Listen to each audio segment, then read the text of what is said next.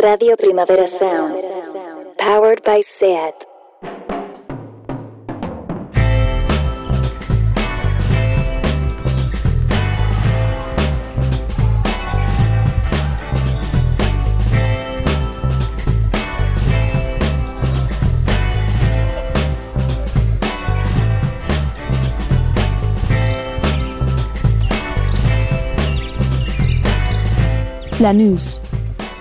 Historias en estado nómada.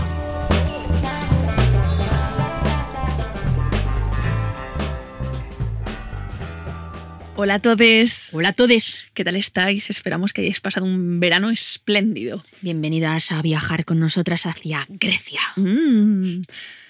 Os vamos a llevar con nosotras. Eh, va a ser un viaje fabuloso. Hemos cambiado un poco de ruta, pero bueno, mm, nuestro plan es hacer Suiza, a una parte de Austria, Italia, de norte a sur entera, y de ahí pasar en ferry a Grecia. Y la vuelta ya veremos. Poquito a poco. De hecho, ya sabéis que a mí me gusta ir poco a poco Día a día. y así yo creo que se hace la ruta mucho mejor y la vida mucho más sencilla. Queríamos hablar en este podcast sobre un tema que nos habéis preguntado mm, hasta la saciedad, algo que interesa mucho tanto a la gente que está en la van life como a la gente que mm, quiere lanzarse o que tiene curiosidad por, por este estilo de vida. O a la gente que nos critica y que piensa, pues en fin, que nos movemos en unos baremos económicos que mm, no son reales. eh, algunos piensan que somos unas pijas, otros piensan que somos unas hippies, eh, que estamos al final, lo que ya sabéis, eh, romantizando la pobreza y hoy vamos a hablar de cifras y de dinero porque hay muchísima gente interesada en saber después de un año cuánto dinero nos hemos gastado, cuánto dinero estamos ganando y al final cómo es posible mantener la van life, vivir en una furgoneta.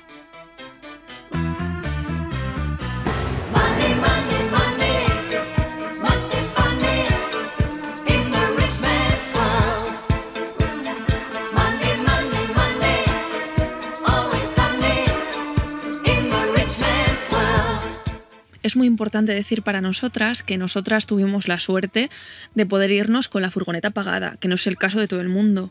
Exacto, que hay mucha gente que igual tiene que pedir un crédito o se tiene que al final que entrampar también un poco para, para pagar la furgo la gambrización y luego pues durante unos meses estar pagándola. Nosotras, nuestra idea fue currar, currar y currar y currar Y ahorrar y según íbamos haciendo la furgoneta seguir currando y currando y currando y y, ahorrando. pagar la furgo entera. Es decir, que cuando nos fuimos, cuando empezamos el viaje hace un año, nos fuimos al final sin ningún tipo de deuda y sin ningún tipo de trampa en el sentido de cosas a pagar.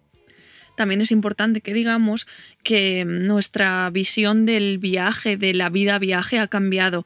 Que en esa primera etapa llevábamos, llevábamos un ritmo que, que no era el de ahora, que hacíamos muchos más kilómetros, que llevábamos eh, ese ritmo de, de ciudades de para arriba, para abajo, de consumirlo todo muy deprisa. De eso hablamos, hemos hablado varias veces en los capítulos del podcast, hablando de cómo hemos cambiado y cómo al final el estar presentes eh, haciendo un turismo más sostenible también está ahora mismo bulliendo dentro de nosotras y hemos cambiado. Y si hicimos en la primera parte del viaje casi 15.000 kilómetros en 5 meses o 4 meses, ahora llevamos eh, otra vez, no sé, 4 o 6 meses y hemos hecho muy pocos. Hmm. Es decir, que nuestros ritmos han cambiado y eso también se nota a nivel económico. Por supuesto. Luego explicaremos por qué.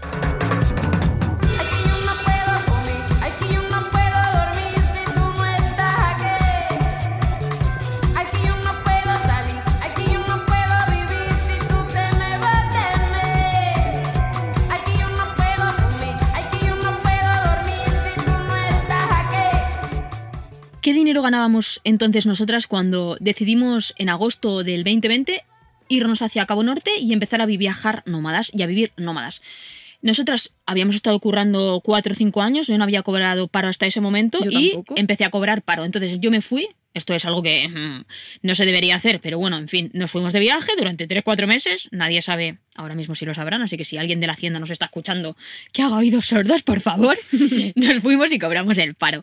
Entonces, eh, aparte de yo mis ingresos de Patreon y de mis colaboraciones, eh, sobre todo en el mundo del cine, estaba cobrando y estuve cobrando hasta mm, hasta diciembre el paro. Ira, en tu caso, Yo más de lo mismo. Yo desde los 18 años he estado trabajando y estudiando a la vez. Tenía, tenía paro y como yo dejé mi trabajo y no tenía em, una parte como online de poder trabajar, como es el caso de Débora, yo no tenía nada de ingresos, que fue algo que me generó también como mucho estrés el, el mm, el pensar cómo iba a mantenerme yo, porque al final el paro, pues evidentemente es algo que se acaba y te tienes que buscar la vida. Y, mm, y yo quería hacer posible el poder trabajar eh, haciendo lo que me gusta, que es el interiorismo online.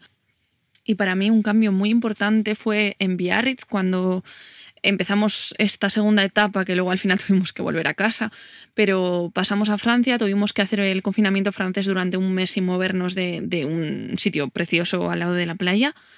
Y yo tenía un poco como esa angustia de, de haber dejado mi trabajo, de no poder eh, seguir haciendo trabajos de interiorismo online y de pues esa angustia, ¿no? De, de poder conseguir un trabajo de lo mío, pero a través de, la, de, internet, que, que no es algo como muy común en mi campo. Y el darme cuenta después de un mes de estar tranquila, pasear por la playa, hacer deporte, mmm, dedicarnos pues a lo nuestro, a disfrutar, a vivir lo que es realmente vivir en la furgo. Sí, yo a ese respecto quería decir dos cosas que creo que son importantes. Eh, yo creo que tú en ese momento, en el mes de, de, de tú empezaste a sentir que tenías vacaciones. Porque nuestra primera parte de, hacer kilómetros, esos 15.000 kilómetros, fue eh, un palizón. Un palizón y además eh, estuvimos generando mucho contenido en redes, mucho contenido que luego nos ha traído cosas positivas, pero no dejamos de currar. Es decir, que tú de repente te viste creando contenido gratis, haciendo un curro gratis y la verdad es que fue una primera parte muy cansada. Yo lo que sí que creo es que tú de repente en ese mes tuviste vacaciones. Es decir, empezaste a sentir que, necesitabas eso, que necesitabas parar y que mmm, al final descubriste que, joder, que las vacaciones no están tan mal. Que una de las cosas buenas que tiene esta vida es que te permite realmente parar. Parar de verdad, porque yo creo que no paramos hasta que llegamos a Biarritz. Y eso es algo como muy importante.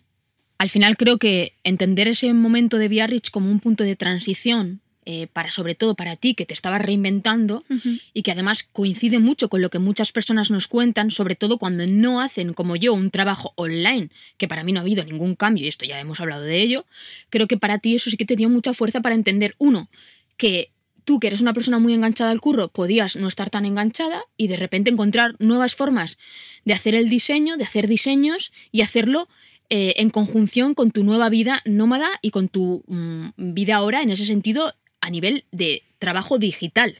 Y no solo eso, también que yo, mmm, como enganchada al trabajo, no solo al trabajo, sino a, lo que me gusta hacer, al trabajo creativo, al diseño, no me veía haciendo un trabajo que no fuese eso.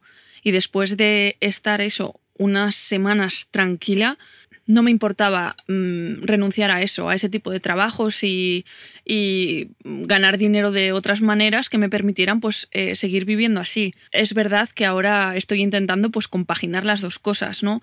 Buscar la manera de hacer lo que a mí me gusta eh, desde esta vida eh, en carretera y en movimiento.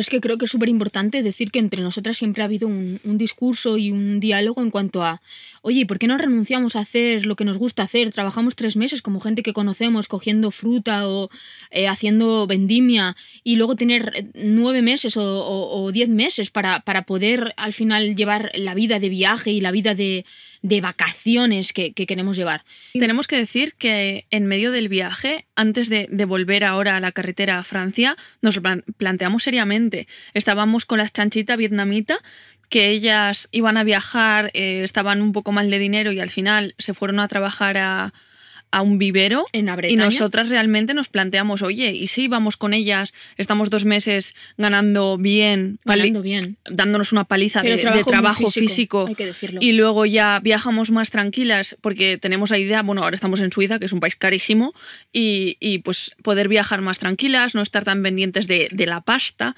pero en realidad es algo como que nos vertebra también en el viaje. Nosotras, eh, creo decir que las Flané eh, queremos hacer posible la vida nómada, la vida no tradicional, tradicional, pero queremos seguir haciendo lo que nos gusta. Yo soy incapaz de renunciar a escribir. Yo soy incapaz de renunciar a eh, contar arte, hablar de arte, escribir de arte y del cine. Una de las cosas positivísimas que tiene mi curro, esto también lo hemos hablado muchas veces, es que nosotras nos nutrimos y al final tenemos hobbies que tienen mucho que ver con el curro que hacemos y que luego nos hace tan felices. Es decir, que el tiempo que estamos eh, bicheando un libro o mirando un libro de arte o leyendo sobre pintura, O visitando un museo. al final son cuestiones que vienen eh, y que se reflejan en nuestro curro. Entonces, yo no puedo renunciar a eso. Y de hecho, me importa muy poco tener menos, pero hacer un trabajo que me hace feliz de unas horas concretas y mm, seguir viajando y disfrutando. Yes, minute. Postman. que tengo que decir respecto a eso, que eso también ha cambiado, que mm, antes de plantearnos la, la vida en la furgo y qué hacer, Débora me decía, pues mira, eh, no gano un duro, no me importa hacer oposiciones hasta para lo que sea, de cartera o lo que sea, para tener un sueldo fijo, ganar dinero, porque estaba harta de no ganar un duro haciendo lo que le gustaba, y luego dedicar su tiempo libre al trabajo que le gustaba. Es que, ojo, yo mm, tengo que decir que hubo momentos en, los que trabajé con la ONG que me levantaba por la mañana, me levantaba a las 7, estaba en calle, lo pasaba muy mal. Eso sí, el trabajo al principio en la ONG fue fa- fantástica porque conocí gente de la hostia y era feliz, era realmente feliz. Decía, Buah, cuatro horas eh, currando en calle, cobraba 900 euros, más luego lo que yo escribía, que había meses que casi rondaban los 400, estaba cobrando como 1.300 euros. Y, y era muy feliz, pero de repente me di cuenta de que cuánto tiempo podía mantener eso, cuánto tiempo podía seguir en un trabajo precario donde de repente me dicen que ya no quieren mis textos, donde no tengo un sueldo fijo, donde no tengo un contrato fijo con esos medios, donde al final en una ONG vas por resultados y tienes un mes malo y estás en la puñetera calle. Yo decía, esto es demasiado, demasiada incertidumbre, demasiado horror. Entonces, ahora mismo decíamos lo de, Buah, Buah, decías, es que vas a ser muy feliz siendo cartera. Pues que ¿quién nos ha planteado en los tiempos que corren el opositar, el tener una seguridad? Pues de mi generación, es que yo lo veo continuamente, pasando arriba y abajo en mi timeline, en plan. Pero de repente descubrimos pues que no, que, que habían otras formas y, y en eso estamos, ¿no? Entonces, nosotras lo que queríamos dejar muy claro es cómo iniciamos nosotras este viaje. Currando mucho, eso ya lo hemos contado, no teniendo que pagar la furgo porque nos fuimos con la furgo pagada y la camperización pagada porque la hicimos nosotras, pero sí, las dos cobrando el paro y yo además cobrando el Patreon. ¿Y cuántos ahorros teníamos cada uno? Yo me llevé, gracias temas de hoy, por eh, publicar España es esto y todo lo contrario y darme la posibilidad de tener también esos ahorros, que a mí eso me vino de la leche. Yo me fui con 2.000 euros. ¿Y tú? Yo me fui Dilo, con... dilo, dilo. Es que no sé exactamente, pero como 12.000, una cosa así. Sí. Con 12.000 euros. Ira se fue con un pastizal, en el sentido de para los tiempos que Bueno, corren y así. pastizal. Habrá gente que, que pensará que sois, vamos, de risa. Sí, de risa, pero también tenemos que decir que no mucha gente con menos de 30 años tiene 12.000 euros ahorrados. Y ojo, hay mucha gente que tiene muchísimo más, pero es verdad que ella, ya lo ha dicho muchas veces, ha currado desde los 18 y pues eh, su, su, su cultura era realmente el ahorro. Y, Sí. y eso estando conmigo ha descubierto que es una tontería, que no hay que ser los más ricos del cementerio, que es importante... No, a ver, sí que Disfrutar. es verdad que a nivel cultural en mi familia y siempre ha sido como el ahorrar, ahorrar para como cosas grandes y Débora era como todo lo contrario. Tenía poco y pues le daba igual gastárselo en lo que fuera, siempre y cuando fuese algo pues que realmente quería hacer. Y me hace feliz. Sí, y la verdad es que me gusta haber descubierto como esa manera de gastar el dinero porque al final pues está para eso, ¿no? Dejando atrás los temas de que somos una manirrota hoy, es un poquito agarradita, eh, vamos a hablar de los gastos que tenemos fijos a lo largo de los meses y a lo largo del mes, porque mucha gente nos lo preguntan. Y entonces que sepáis que nos hemos convertido en contables y que tenemos aquí apuntados nuestros gastos. Enteritos. Gastos fijos que tenemos a lo largo de un mes, las flané. Teléfono. Pagamos 44 euros por las dos líneas, que la verdad es que es la tarifa que mejor se ajustaba a nosotras, porque tenía más datos en roaming, que igual es más cara que algunas que hay en el mercado, pero mm, la necesitábamos para viajar. Vale. Luego tenemos el seguro de la furgo, que nos cuesta 470 euros y se paga de manera anual, pero dividido entre 12 sale a 39 euros. Comida depende bastante de en qué país estemos, pero normalmente suele estar entre unos 250 y unos 400 al mes. Exacto. Luego, aparte, como sabéis, para viajar a algunos países de Europa hay que tener un seguro. Y nosotros tenemos ahí un plus de 40 euros. Y luego las eh, plataformas de streaming, que pues Yo- para escuchar música, ver películas, series o lo que sea, pagamos un total de 21 euros al mes. Exacto. Y luego tenemos la otra gran, eh, el otro gran agujero y gasto, que son la gasolina. En función de los kilómetros que hagamos, pues llegamos a llenar entre una y cuatro veces lo que es nuestro depósito. Es decir, más o menos al mes, que hay meses que varía, hacemos más, hacemos menos, pero nuestra media es entre 1 a 4. Por ejemplo, pues el mes que estuvimos en Biarritz, evidentemente no echamos ni una vez gasolina, Es decir, cero euros. cero. y luego, en esta primera etapa del viaje, que hemos estado en Francia bastante tiempo, hemos estado también bastante paradas y tampoco hemos gastado, hasta que luego nos hemos empezado a mover a la zona de los Alpes y ahí sí que hemos tenido que echar como dos veces bastante seguido. Exacto, es decir, que nuestro gasto en gasolina varía de 100 a 400 euros. Esto supone que nosotras en un mes en el que, por ejemplo, estemos en un país muy caro a nivel de lo que son gastos de comida o que ¿Y la gasolina? eh, gasolina, tenemos una varianza de el mes más caro serían 944 euros y el mes más barato 494. Eso entre las dos significa que eh, no llegamos a pagar nada más que en el mes que menos gastamos, eh, pagaríamos 247 euros y en el mes que más 472. Entonces, para nosotras, teniendo en cuenta esa varianza de 200 euros arriba o abajo, podéis comprobar lo sencilla que se nos hace en ese sentido la vida. Teniendo en cuenta que eh, yo ya no estoy cobrando el paro desde hace muchos meses y que ahora mismo solamente tengo los ingresos del Patreon, que son 360 más menos 400 más, eh, algunas colaboraciones que tengo en empresa que pueden suponer 200 euros más, yo vengo a ganar unos 500 euros por mí misma, aunque generalmente menos de 500 euros. Y en tu caso, Ira, Yo sí que tengo que decir que el paro lo, te- lo he venido cobrando hasta más tarde y que ahora pues me han salido algunos trabajos de interiorismo y eso mm, me supone unos 460 euros al mes. Exacto, es decir, que nosotras en el mes eh, más caro, que sería el de 472 euros cada, Cada una. una, vendríamos a estar cubiertas. Y en los meses que menos gastamos, Llegaríamos a ahorrar. exacto. También tenemos que hablar de que nosotras, nuestra exposición, nuestro año en prensa, en redes, ese hablar el contenido que hemos hecho, nuestra manera de reivindicar la vida alternativa, nuestra manera de reivindicar cuestiones como que la vivienda estuviera más accesible, de que hubiera políticas que realmente se comprometieran a hacer posible y que cambiaran al final un poco las condiciones de vida precarias que la mayoría llevamos y de infelicidad y casi diría de insalubridad mental y física, eh, hemos venido también teniendo apariciones en prensa. Estas apariciones y también junto con nuestro trabajo en redes, sobre todo en Instagram, ha hecho que eh, durante este mes de verano hayamos tenido una mm, gran colaboración con una empresa que todo el mundo ha podido ver. Ya no vamos a hacer más publicidad, pero hemos tenido un ingreso en ese sentido de 1.020 euros por, eh, por publicidad, más una, una colaboración perdón, con EITB, en la cual los martes de Miércoles. miércoles, perdón, de todo, de todo el verano hemos estado colaborando y también han sido Otros otros 1.020 1020 euros. Entonces hemos tenido ahí un piquito de 2.000 euros que va a ir a la cuenta común y que... mm, Nos supone un ahorro durante un año de 170 euros al mes. O sea que los meses que ganemos menos dinero tenemos como ese extra que nos cubre un poco pues esa, esa falta, digamos. O si tenemos algún gasto extra de, por ejemplo, un ferry que tenemos pensado coger, pues para eso lo tenemos. O una cosa muy importante que no hemos dicho, que entre la música. Ahora tenemos a Juanita y este mes hemos tenido unos gastos con ella bastante importantes. Chip, pasaporte, vacuna, vacuna de la rabia, vacuna de la leucemia, vacuna trivalente, vacuna, vacuna, vacuna, vacuna, vacuna.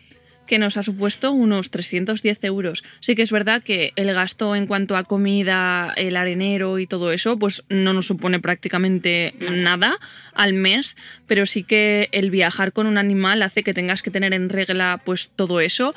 La desparasitación, Bichitos.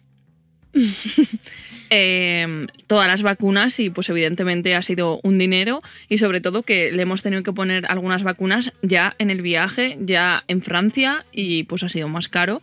Eh, esperamos en Suiza no tener que ponerle ninguna porque será carísimo, pero bueno. Ahora está durmiendo como una bendita. Ojalá pudierais verla. De hecho, vamos a hacer una foto para que cuando salga el, el- el podcast la, la podáis ver. Pero está inmensa. Está creciendo muchísimo y ya está aprendiendo mucho. Ojalá poder hacer una entrevista a Juanita próximamente y preguntarle eh, cómo, cómo te gusta. ¿Te gusta la van life? Porque sería la, la leche saber qué, qué siente ella. Que a mí es algo que me reconcome mucho. Pero bueno, creemos que lo estamos Sí. haciendo bien. Sí, cuando al final ya lo hemos contado, pero Juanita vino como hiper de sopetón, no esperábamos mm, tener una gata entre nosotras y al final decidimos pues mm, Tenerla. tenerla, tenerla en esta vida, en esta furgoneta y de momento creemos que, que hemos hecho bien, que esta vida le gusta, que se adapta y que, y que la estamos haciendo feliz. Y nos ha cambiado mucho la vida. También queremos decir que es un acto, un acto de generosidad el haberla adoptado, porque al final supone un dinero y supone unos cuidados que hay que estar dispuesta a hacer o dispuestas a hacer. Y, Y nosotras sobre todo también en cuanto no- a, a los planes, que por ejemplo ahora Exacto. tenemos pensado visitar ciertas ciudades, Juanita todavía es pequeña y no podemos dejarla sola un día entero, pues tendremos que ir a la furgoneta mm, Varias cada veces, X horas a, a ver sacarla. si está bien. y sacarla porque pide salir a la es calle. como un perrillo. Pero bueno, yo también, volviendo al tema del dinero, quiero decir que es un dinero que yo creo que está súper bien gastado, Por que estamos súper contentas. Y en general, como podéis ver, nosotras tenemos al final unos gastos que son fijos, unos gastos que son imprevistos, como podrían ser eh, al final una, una avería o... Que hemos fin, tenido pasan, unas cuantas. Que ya sabéis que pasan. Y luego el último ingreso que nos falta por contar es el del podcast. Y El de la colaboración mensual que tenemos con otra empresa. Exacto, que vienen a ser unos 297 euros en total. Así que O sea que entre los 297 más los 170 al mes que nos eh, supone que sumando los ingresos de la radio y de la campaña más estos pequeños eh, ingresos mensuales que tenemos, hacemos un total de 467 euros, cosa que quiere decir que los meses que menos gastamos solo tenemos que poner 27 euros. entre las dos. Así que para nosotras es pues la vida, ahorro. la vida ideal. La vida ideal porque estamos haciendo lo que queremos, estamos siendo felices, estamos viajando, que para nosotras es algo súper fundamental. Estamos conociendo sitios, gente, personas maravillosas que nos hemos encontrado en el camino. Y claro, mucha gente nos pregunta, pero a ver, ¿cuánto, cuánto, cuánto dinero? Pues también depende un poco de lo que tú quieras hacer y la vida que quieras llevar. Tenemos que decir también que nosotras, eh, desde que estamos viviendo en la furgoneta, creo que no nos hemos tomado nada nunca. no hemos ido a un bar. Bueno. Sí que hemos, eh, cuando salió el libro de Débora en, en Noruega, nos fuimos a. Bueno, nos tomamos una pizza. No, un estás recordándolo mal. No, eso fue antes de, de que saliera el libro. Pero ver. en, en Alta o en Tromso. Cuando, es que cuando bajamos de Nordcap eh, habíamos eh, estado eh, viviendo a base de lentejas. Sí. Y entonces llegamos a una medio ciudad que tenía como vidilla, vamos Sí. a decirlo, y entonces fuimos intentando buscar wifi.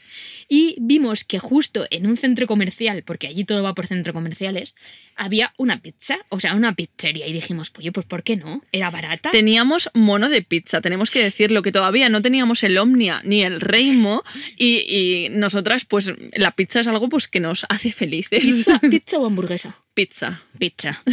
Y cogimos una pizza y nos la comimos en la furgo, pero es verdad que todavía en esa época no se podía comer en los sitios porque era COVID. Y la comimos en la furgo y luego vimos, además me acuerdo perfectamente, que vimos Telma y Luis. Hostia, esa noche. sí, Ah, que me acuerdo muy bien. Y, otra vez que fue Juan- justo cuando salió España es esto y todo lo contrario, la noche que salió fuimos a un tailandés en Kristiansand y cogimos comida para llevar porque tampoco se podía Sí, eh, comer en, en el, en, el, joder, en el restaurante, ¿no? pero que no nos hemos tomado ni un- Nada. una cerveza, ni un café, ni Nada, ni nada. nada. Em, que Pero con mucha depende, alegría, ojo. Sí, pero que depende también esta vida, pues eso, de- del tipo de vida que quieras llevar. Nosotras, por ejemplo, ahora en Suiza, hemos dicho que todo el dinero que tenemos para gastarnos va a ser para ver museos, porque hay muchas cosas de, de arquitectura, de, de arte que queremos ver y que tampoco queremos no verlas porque nos supone un gasto eh, que no tenemos previsto. Exacto. Queremos aprovechar a ver todo lo que podemos ver y lo que nos interesa. Exacto. Sí que es verdad que igual si tenemos ocho museos que queremos ver y cada uno son 30 euros o 20, pues igual en vez de ocho vemos mm, Tres, cinco o, o los que sean.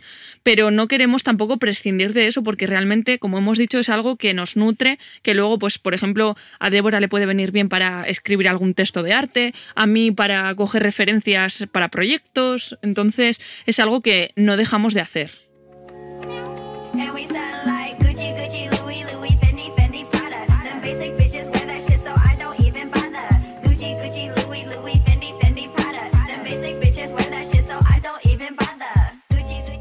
En definitiva, hemos intentado en este capítulo, eh, en este primer capítulo de la segunda temporada de Flaneus e Historias en Estado Nómada, hemos intentado responder a vuestras dudas y también a todos esos comentarios que nos han llegado muchísimas veces por redes, no siempre demasiado agradables. Pijas, perroflautas, Niñas de papá, mm, de todo. asquerosas. Que También. sois unas asquerosas por llevar la vida que debáis. Qué envidia me dais. Qué privilegiadas. Qué suerte tenéis. No, suerte no, señora. Suerte no. Mucho curro ha habido aquí.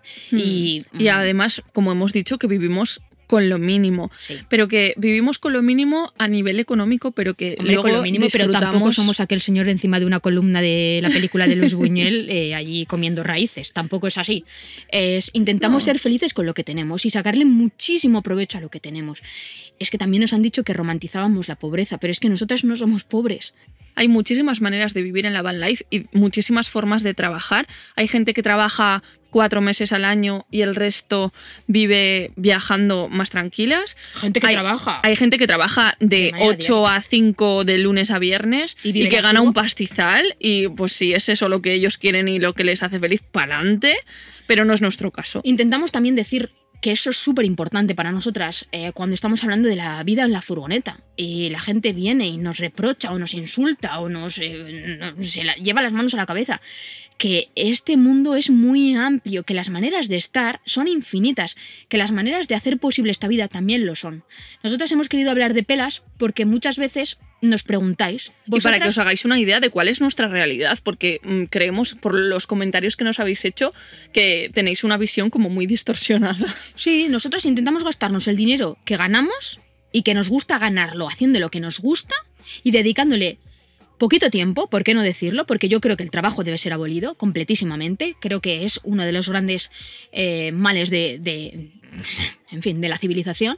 En eso que nos hace felices. Entonces, ganar el dinero para hacer lo que nos hace felices y al final las cuentas nos salen. Por lo menos nos salen hasta ahora, porque si sumamos lo que gana Ira más lo que gano yo, más lo que ganamos en nuestro proyecto conjunto, nos da un total de 1.277 euros. 1.277 euros en el mes en el que gastamos más son 944. Tendríamos un ahorro de 333 euros y en el mes en el que no nos quisiéramos mover tendríamos un ahorro de 783 euros. Es decir, que a nosotras nos salen las cuentas. También tenemos que decir una cosa. Que hemos tenido muchísimas averías y que siempre surgen imprevistos o siempre tienes que comprar alguna cosa que no tenías prevista. Por ejemplo, cables, porque Juanita le ha dado por cargarse todos nuestros cargadores a morderlos y bueno, hemos tenido que comprar unos cuantos y los de Apple no son precisamente baratos. Sí, ese es el problema de utilizar una marca que, en fin, hace todo para que solamente puedas usar eso. En fin. En cualquier caso, lo que queremos decir es que a nosotras sí nos salen las cuentas, pero independientemente de que esto en este último, este último tramo, porque no hemos tenido colaboraciones desde el principio, nosotras tiramos al principio de nuestros ahorros. Estamos hablando de estas, o sea, estas cifras son reales Desde desde, mayo. desde que hemos empezado esta segunda etapa. Mayo, junio, Hmm, mayo, junio. Desde antes del verano. Y nosotras eh, hemos tenido muchos gastos de, de- Sí. de- de- de furgoneta. Es importante, muy importante, que la gente que se quiera mudar a una furgo sepa que eh, el, Va vehículo, el vehículo en el que viaja es su casa y también es su vehículo y que va a haber averías. y se va a estropear por dos. Sí, es importante que cuando hagáis vuestros, vuestros esquemas y os hagáis vuestros presupuestos, tengáis en cuenta eso. Entonces, eh, creo que está súper todo súper dicho.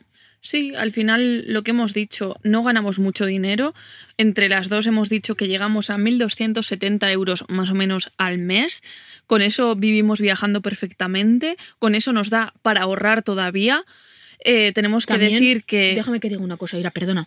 Eh, no hemos podido ahorrar todavía nada. Porque Hmm. nosotras eh, hemos tenido unos pedazos de. eh, Averías.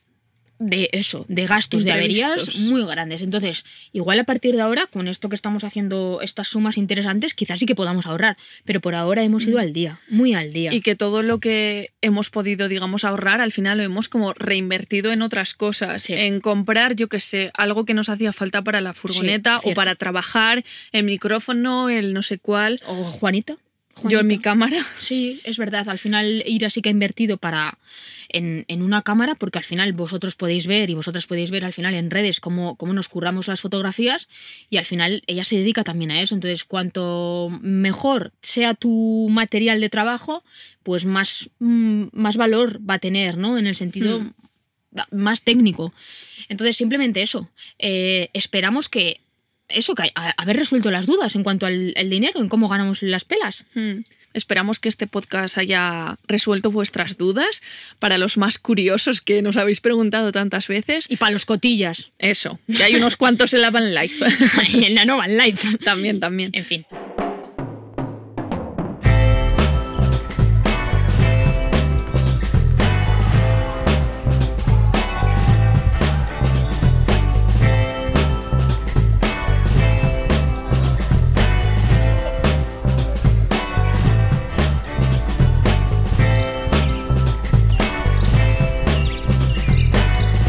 Flanús.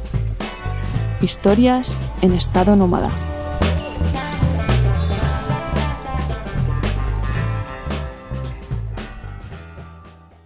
Sabéis que nos gusta siempre terminar eh, los podcasts con alguna cita, con algún libro que nos ha, en cierta manera, pues influido o animado a, cambiar de vida. Y yo recuerdo muy bien los, mis días trabajando en calle, recuerdo muy bien a mi compañero René, eh, que me recomendó leerme un libro que se llamaba La abolición del trabajo de Bob Black. De hecho, me regaló el libro. Y sin estar de acuerdo con todo lo que el libro propone, sí que creo que tiene algunos puntos interesantes. eh, con los cuales nuestra vida ahora mismo eh, está bastante de acuerdo. Entonces os vamos a leer esa pequeña cita que creemos que puede ser una pequeña revolución para vuestras vidas diarias y esperamos que os guste. Nadie debería trabajar jamás. El trabajo es la fuente de casi toda la miseria existente en el mundo. Casi todos los males que se pueden nombrar proceden del trabajo o de vivir en un mundo diseñado en función del trabajo. Para dejar de sufrir, hemos de dejar de trabajar.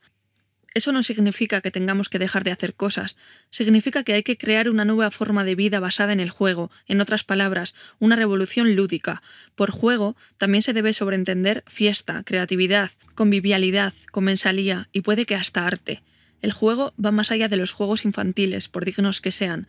Hago un llamamiento a favor de una aventura colectiva basada en el júbilo generalizado y la exuberancia libre y recíproca. Nosotras nos quedamos sobre todo con esa frase del principio que dice que la vida no tiene que estar diseñada en función del trabajo. Nosotras hemos intentado darle a eso la vuelta y hemos intentado crear una vida en función de la alegría.